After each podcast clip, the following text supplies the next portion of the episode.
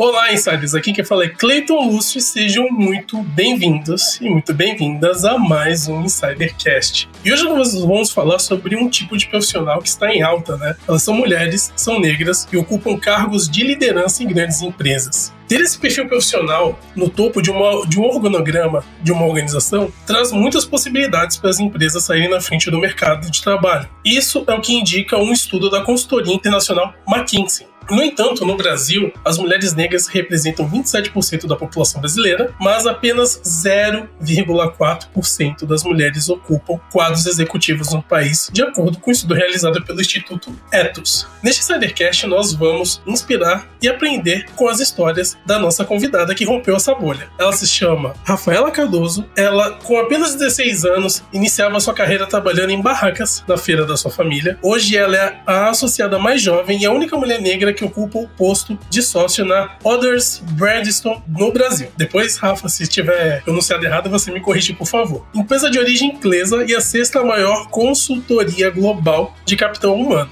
Rafa, seja muito bem-vinda ao Insidercast. Muito obrigada, obrigada pelo convite. É um prazer estar aqui. A gente que agradece, Rafa, e a gente aqui estamos ávidos para saber mais sobre a sua história e se inspirar com ela. Para começar, eu queria saber o seguinte, né? Você foi pioneira na sua família ao fazer um curso superior e se aventurar no mundo corporativo. Uma pergunta um pouco delicada, mas que eu acho que é muito interessante as pessoas ouvirem o seu lado da história, que é a seguinte, né? Você sofreu muito preconceito no início por causa da sua origem e também da sua cor? Sim, na verdade, o racismo ele é crime, né? Então nunca é aquela coisa, nunca foi algo muito assim dito de uma forma tão explícita, né? Mas é, existe uma coisa que tem sido muito falada, eu gosto muito de trazer isso à tona, que é quando se fala sobre o racismo estrutural. O que, que, é isso? Conforme a, a, a sociedade está desenvolvida, estruturada, acaba perpetuando certos padrões e com essa perpetuação você acaba estimulando os mesmos comportamentos. Então, é o que você falou, fica mais difícil romper essa bolha. Né? Então, o que eu vivi foi muito disso, que já, é, já consta né, como racismo estrutural. Então, eu, como boa parte da população brasileira, venho de uma origem simples, né? Os meus pais feirantes. Eu sou a mais velha de três irmãs, né? E não tinha referência na minha casa de alguém que tinha feito, na verdade, até ensino superior, assim, é, aliás, ensino fundamental, porque o meu pai foi até a quarta série, depois a minha mãe, ela também teve que parar de estudar, e com isso eu fui a primeira a formar, inclusive formar ensino superior. Então não tinha referência na minha casa de pais ou tios, de pessoas que sabiam que era esse mundo corporativo. Desde aí, né, e aí quando você começa a trabalhar no mercado corporativo, que você não tem referência, você não sabe como funciona as partes de política, de hierarquia, de função mesmo, né? É, eu senti muito esse preconceito pela, de certa forma, ignorância, né? De não saber tanto como é que é, como que funciona esse, esse, esse jogo político dentro das empresas. Então, passei bastante por isso, mas eu acho que tem dois papéis, né? Que a gente pode ter, assumir. Ou o papel de vítima, uh, que é do tipo, tá, isso aconteceu comigo, e, e, aceitar, né? Ou o papel de arregaçar as mangas e fazer alguma coisa, que era, tá, eu, de fato eu não sei, né? Então vou ser humilde e vou e tô aqui para aprender. E foi esse o papel que eu escolhi para poder trilhar essa carreira que eu tenho e estou conquistando ainda hoje. Sensacional, Rafa. A gente conversou com bastante pessoas ano passado sobre esse tema, sobre o racismo estrutural, e eu até convido você, insider, que não assistiu esses episódios, a dar uma revisitada no, em alguns dos 200 episódios que a gente gravou no passado. Realmente é um tema que todas as pessoas, tanto nós, né, que somos negros, quanto as pessoas brancas também, asiáticas e, e no geral, precisam estudar sobre esse tema porque é um problema de todos. E Rafa, você foi um exemplo. Realmente, ser a primeira, como eu costumo dizer, né, é realmente algo desafiador, porque você acaba desbravando novos horizontes e provavelmente seus parentes e familiares vão seguir o seu exemplo nas próximas gerações. Então, parabéns. Mas nós não estamos aqui sozinhos, insiders. Depois de muito tempo, né, nós voltamos aqui. É, não vou revelar segredos, segredos do bastidores, tá? Porque senão a produção me mata. Mas depois de muito tempo, nós estamos aqui e eu queria queria dar as boas-vindas para a Bá Rodrigues. E aí, Bá, tudo bem? Olá, Cleiton Lúcio! Muito bem, a produção autoriza. Ficamos aqui o quê? Quase dois meses imersos em nossas férias. Glória, glória mas fazendo o quê? Fazendo um bom, uma, uma boa retrospectiva de 2021 que não para por aí, né? A gente vai relembrar ao longo aqui dos próximos episódios, também episódios passados. A gente vai continuar relembrando esses mais de 200 nomes que deram o ar da graça aqui com a gente em 2021. Eu ia falar 2020. Isso, Oba.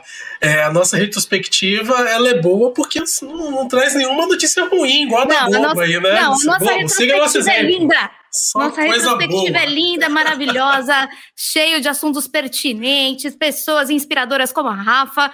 Mas uhum. temos quem? Quem? Ai, que saudade de falar isso!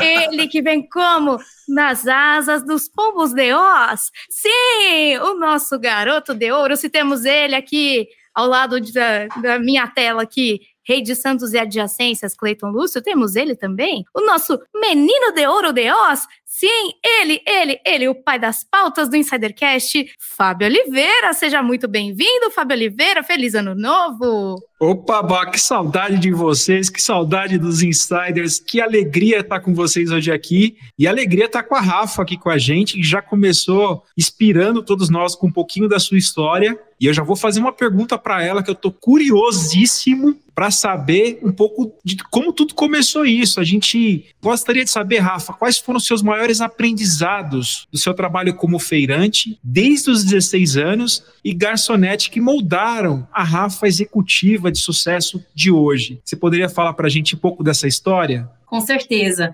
E assim, não existe a pessoa que você é hoje sem olhar para o seu passado. Então, eu dou um valor demais assim para as minhas raízes. Sou muito grata porque eu, eu olhava meu pai e minha mãe trabalhando na barraca de banana e o feirante ele tem uma característica que é a seguinte: você acorda cedo, tem que ter uma disciplina muito grande e você faz tudo com um sorriso no rosto, né? Então, assim, era putz, todo mundo, eu escutava as pessoas falando, né? Nossa, é sofrido, né? Acordar, sei lá, três e pouco da manhã, quatro horas e montar barraca de banana, como que é isso? E eu via os meus pais colocando uma música boa, geralmente um sertanejão lá, e montava barraca, e a barraca tinha que estar tá bonita.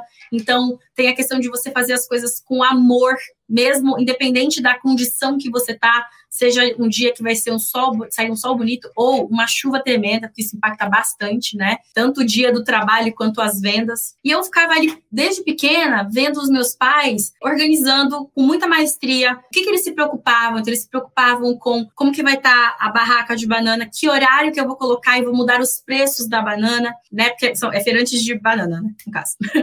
como que faço a avaliação da concorrência? Então, dava determinado horário, meu pai falava, filha, vai ver como é que tá ali a, a as barracas dos vizinhos para ver se a gente está no preço ideal ainda. Porque a determinado momento você muda esse preço e aí começa a vir a hora da xepa, que todo mundo também gosta, né? Que é horário quando tá mais barato, o preço, a banana, as frutas. Então, um estudo de concorrência, o horário que eu tenho que olhar, me atentar, quantas dúzias tem numa caixa, qual o valor que eu vou colocar nessa dúzia para eu poder pagar o preço de custo da caixa e ter o meu lucro, para saber quanto de lucro eu estou tendo e até quanto eu vou ter de lucro no primeiro momento e depois no momento da xepa, porque todo mundo tem que lucrar, né? Para pagar o seu salário, o salário dos funcionários, o salário de segurança da barraca, lanchonete, enfim, e depois ter o lucro da barraca em si né? Então, é, foi uma aula de administração muito grande, de uma forma muito simples, e tudo sendo feito com muito amor. Então, é, eu olhava aquilo e, e, meu pai era do tipo, na época ainda não eram preços digitalizados, né? Eu tinha que fazer com canetão mesmo. E eu fazia, eu queria ajudar ele. Não, você pode fazer melhor, então vai fazendo melhor. A gente tem que fazer sempre o nosso melhor, filha. Então, foram muitos aprendizados que eu carreguei. É, independente do contexto, ter essa resiliência, disciplina, porque você só pode ter uma, uma barraca dentro do horário, né? Você tem que chegar cedo na feira mesmo, tem que ter disciplina, isso é muito importante. Resiliência, independente desse tempo uh, se é um tempo de muito sol ou de chuva, é, ter o planejamento e uma boa execução, né? Então, de nada adianta você ter só o planejamento é, e, e, não executar dentro do horário. Timing é muito importante. Então, são vários aprendizados que eu tive aí. E, e eu carreguei isso para o mundo corporativo, né? Então, a, a humildade, de novo, que eu falei sobre aprender todo o tempo. Então,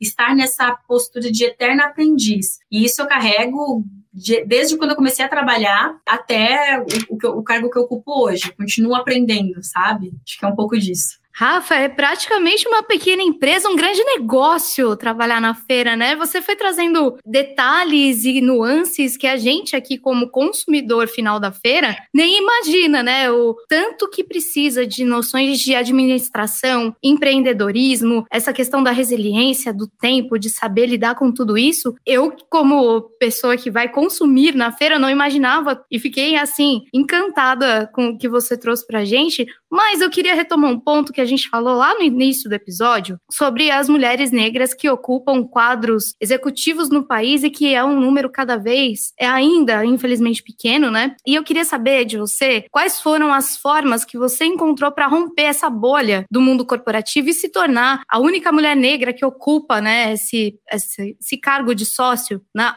Odgers Birdstone, é isso? Do Brasil? Odgers Birdstone.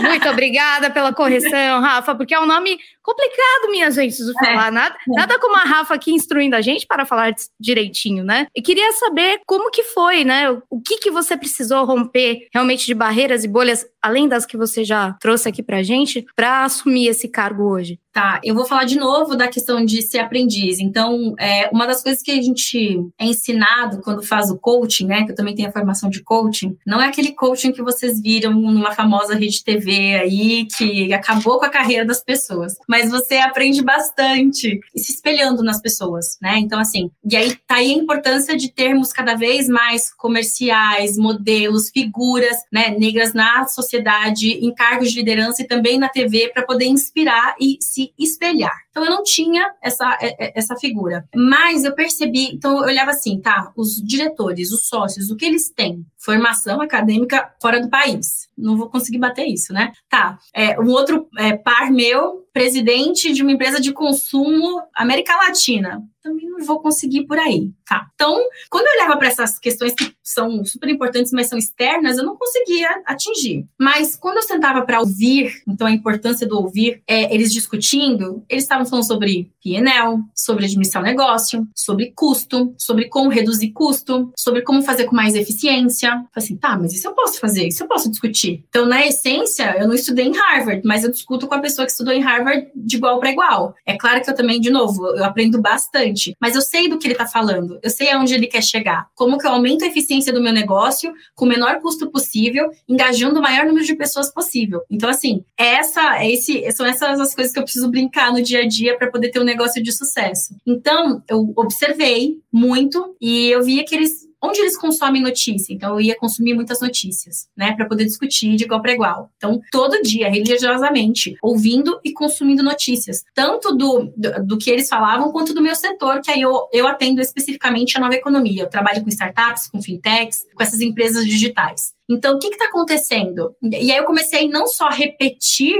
uma coisa, mas entender, compreender qual que vai ser o, o, o pulo do gato aí para poder começar a conversar de igual para igual e, de fato, aprender por conta, né? É, não vou ter um professor de Stanford me, me, me, estimulando, mas eu vou ter pessoas que estudaram e vou atrás de grupos e, e, comecei a ser muito, eu sou muito curiosa, né? Eu acho que esse foi o grande, aí eu falo que isso foi o dom de Deus, né? Porque eu, eu sou curiosa, eu vou atrás das coisas. E aí eu fui, tá, preciso saber onde que eu vou agora para informação de qualidade e com baixo custo, porque eu não tenho como, né, bancar isso. Então foi, acho que esse foi o caminho, assim, ser curiosa ir atrás e, e perceber o ambiente que eu estava e como que eu fazia para discutir de igual para igual. Depois disso, é, a minha mãe sempre falou que é super importante você ter oportunidade, mas você tem que estar tá pronto para. E o meu caso, eu cavei a oportunidade. Eu percebi que a empresa estava passando por algumas questões não muito legais em termos de gestão, né, de, do time de pesquisa, de operações, e ao invés de eu assumir uma postura de reclamar, sentar como outro funcionário, eu falei, não, não tá bom, mas eu vou vestir a camisa da empresa empresa e vou fazer alguma coisa diferente. E foi nesse momento que eu fiz uma, uma, um estudo de, de mercado junto com a nossa empresa, a nossa sede em Londres. Entendi o que, que poderia ser melhorado, assumi isso para mim, comecei a fazer e mostrei para a diretoria. Falei, ó, dentro desse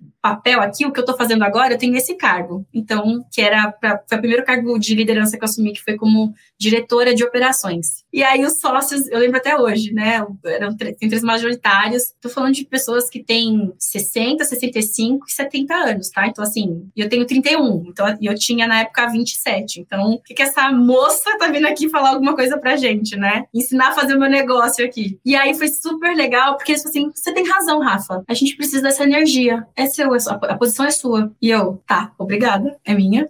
O que, que eu faço agora, né? Vou fazer o que eu, que eu planejei ali, o, o, o case que eu construí, agora eu tenho que entregar. E aí eu comecei a fazer e, e eu tenho uma facilidade muito grande, de novo, minha veia comercial é muito grande, porque eu sou filha de feirante. Feirante é comercial, né? E aí eu trouxe isso para o mercado corporativo e comecei a fazer vendas e, e, trabalhar e trazer projetos. Comecei a faturar super bem. E aí, de novo, eu estou fazendo as entregas, Acho que eu tô mais do que pronta para ser sócia. É verdade, Rafa. E aí eles me deram o cargo, é, me, me, convidaram, né, na verdade, para a sociedade. E, e, foi assim. Então, eu acho que tem uma dose de ousadia também aí nessa, nessa receita, de atrás do que eu queria. É, eu não fiquei esperando falarem, ai, ela merece, ela tá indo atrás. Não, eu falei assim, eu vi o problema, eu fui atrás da solução. É, depois, o, o, segundo ponto foi me colocar nesse lugar e me ver nesse lugar. Assim, eu estou fazendo, então eu entendo que eu sou a pessoa para poder ocupar essa posição. E foi isso. E aí eu acabei acumulando as posições, que é o que eu tenho hoje, né? Eu sou tanto sócia quanto diretora da área de operações que faz a entrega aí para todos as, os projetos que entram na companhia.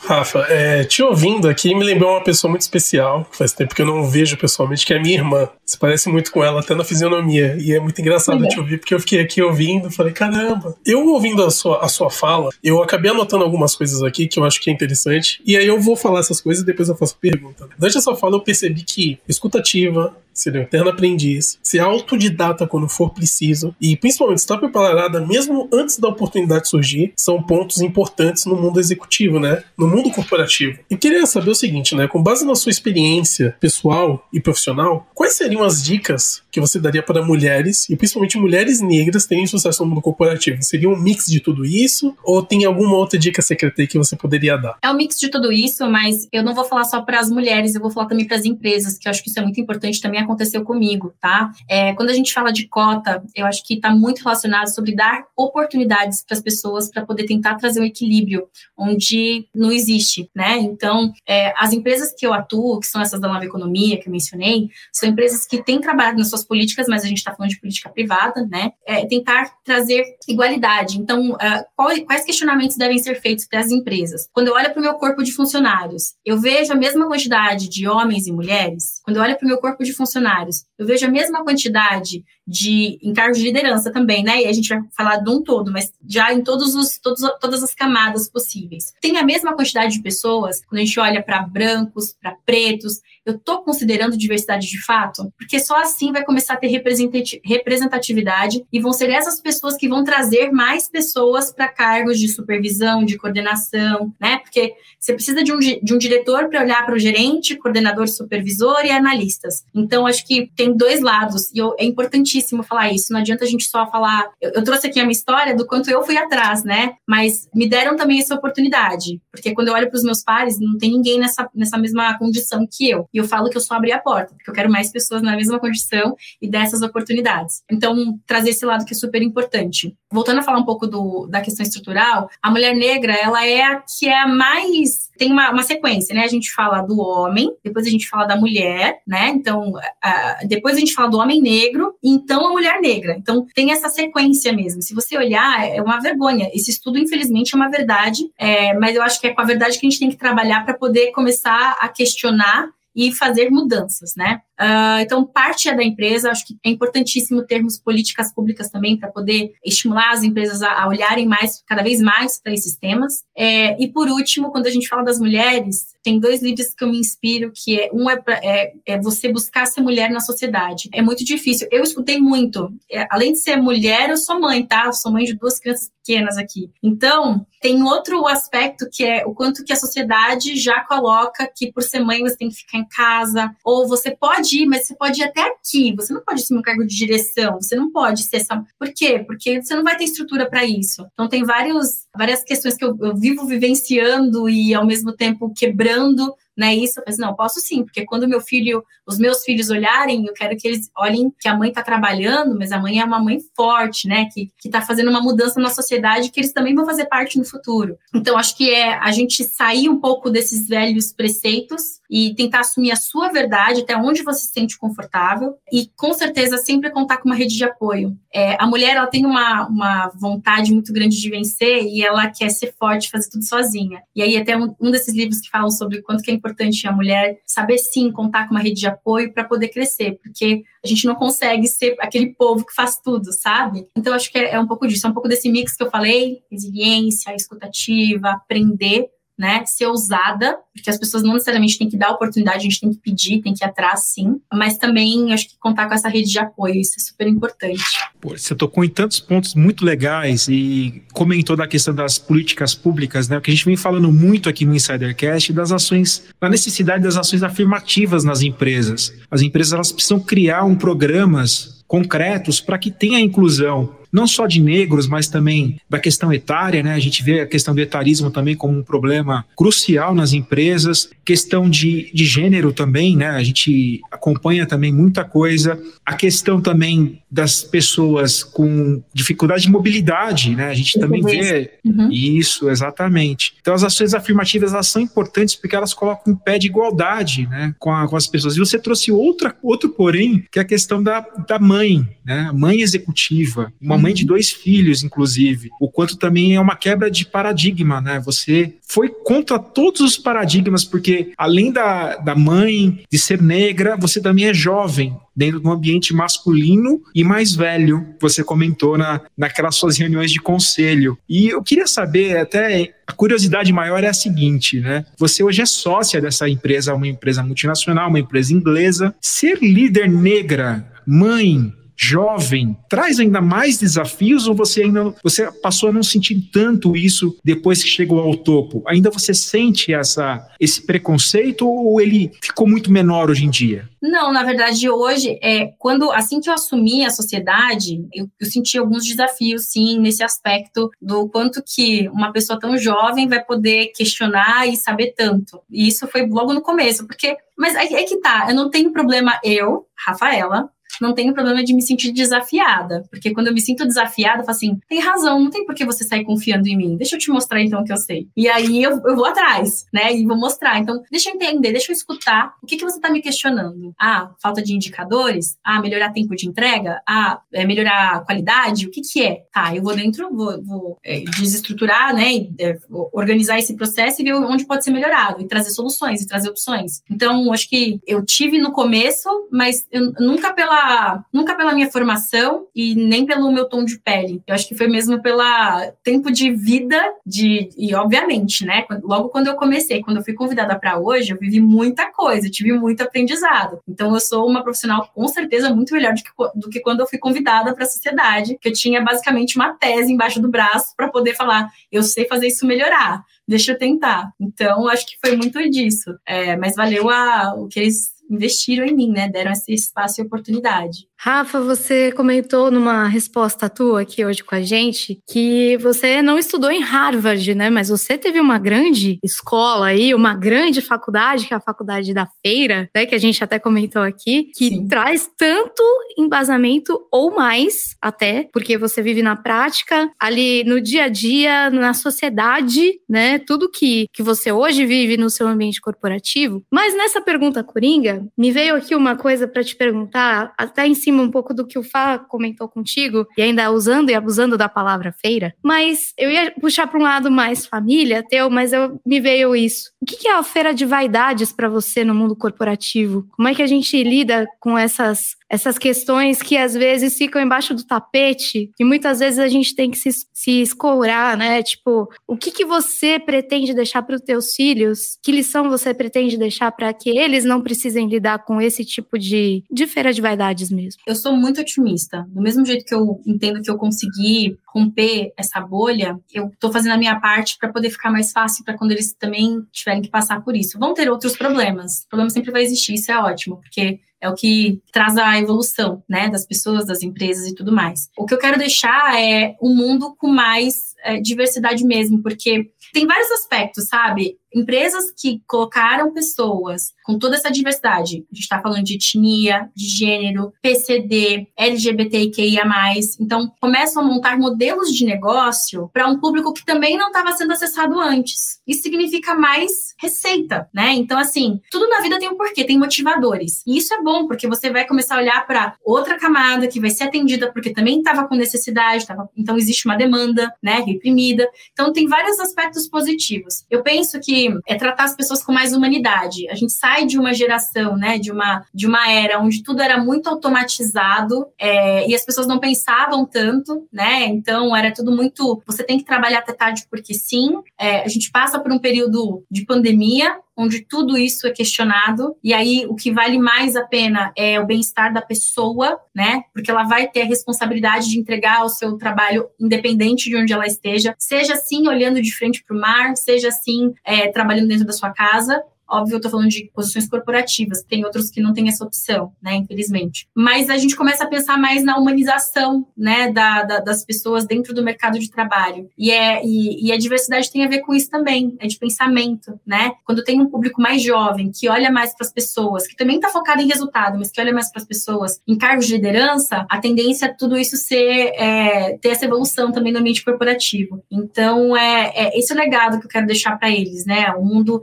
pelo menos menos injusto, um pouco mais consciente, né? E aí, ao longo das gerações, a tendência é isso se equilibrar. Rafa, nós vimos aqui que você é empresária e também influenciadora e modelo, né? Queria saber agora, você que deve ter um grande desafio para conciliar todas essas atividades, eu queria saber quais foram os seus maiores aprendizados e desafios ao assumir esses papéis. Quando foi de ser influencer, na verdade, foi entender o que eu queria deixar para que é a pergunta do que a Bá fez aqui, né? Então, o que, eu quero deixar para a sociedade, o que, eu quero compartilhar, o que, que eu quero deixar para os meus filhos. Então, é, e eu me vejo consumindo muito conteúdo para mulheres. Então, como que surgiu isso? Foi quando eu tive meu primeiro filho e eu fiquei ouvindo que a mãe não pode, a mãe não pode, mas a mãe não pode se cuidar, mas a mãe não pode, mas a mãe não pode. E eu falei, quem é de, quem é que diz que não pode, né? Então, peraí que eu vou, vou mostrar aqui se eu posso ou não. Deixa eu experimentar para ver se eu posso ou não. Me cuidar. Quem é que não pode? A mãe tá on, né, Rafa? A mãe tá on. Exatamente, exatamente. a mãe tá on. E foi a primeira vez, até criei uma, uma uma loja no Instagram de roupas. Quer dizer, eu fui lá para Zé Paulino, feirante total, né? Um, um lado comerciante na veia.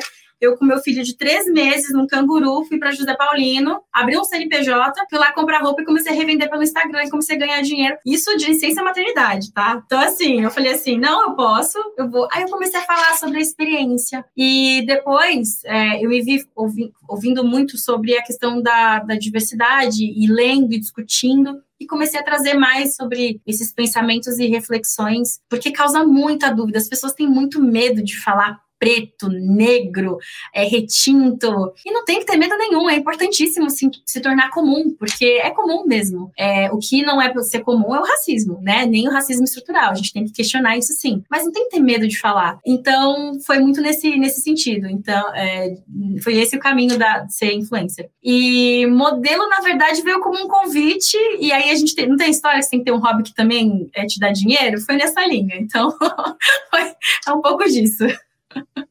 Eu tava vendo aqui o perfil da, da Rafaela no Instagram, ela tem 116 mil seguidores. Rafa, quem esperava só a Rafa corporativa, a Rafa também tem o lado modelo, é agenciada. Parabéns, Rafa. Eu queria ter as mesmas 24 horas que você, Rafa, confesso. Como que você faz tanta coisa com filhos, com uma carreira executiva, né? E além disso, ocupar ainda a posição de modelo. Parabéns. Rafa, esse papo foi delicioso. A gente, com muito pesar, a gente tá acabando esse Insidercast de hoje. Mas antes de ir embora, eu queria que você deixasse o recado final para os insiders e também as suas redes sociais, inclusive o seu Instagram, para as pessoas poderem compartilhar e conhecer um pouco mais dos seus trabalhos. Combinado. Bem, o recado é: tenha disciplina, seja resiliente e vá atrás, tenha uma dose de ousadia para ir atrás do que você quer, porque se você acredita, nem o céu é o limite, tem que ir atrás. Então, isso é, acho que é o recado para qualquer pessoa que esteja nos escutando. E o meu Instagram, para quem tiver interesse, é rafaela.cardoso.oficial, para poder seguir. É isso. Muito obrigado, Rafa. Poxa, foi muito legal ter você aqui com a gente. Foi muito legal ter os insiders com a gente hoje aqui. Cleiton Lúcio Bar Rodrigues nessa, nessa nave chamada Insidercast. A gente tem melhorando, tem procurado melhorar aqui cada vez mais para vocês a nossa qualidade técnica, o nosso conteúdo, e a gente está aceitando as sugestões aí dos insiders. O que ficou de grande insight para mim é esse, essa mentalidade vencedora da Rafa, de assumir o papel de protagonismo, não se colocar no lugar de vítima. Por mais que ela esteja num papel de minoria, ela, ela quer mais, ela se desafia e ela está sempre correndo atrás da solução, não do problema. Isso ficou muito claro na fala da Rafa. E olha só, as mulheres negras representam 27% da população brasileira. E a gente precisa mesmo, cada vez mais, de histórias inspiradoras como da Rafa, para trazer um pouco mais de inspiração e protagonismo para mais mulheres como a Rafa. A Rafa é uma vencedora e a gente adora trazer histórias como essa aqui. Nesse Insidercast eu vou ficando por aqui e mandar um abraço para o Cleiton Lúcio e para Bar Rodrigues. Bar, com você. Obrigada, Fá. Obrigada, insiders que estiveram aqui com a gente. Eu acho que tem uma pequena frase de uma música do Tiaguinho, que é super conhecida e que diz muito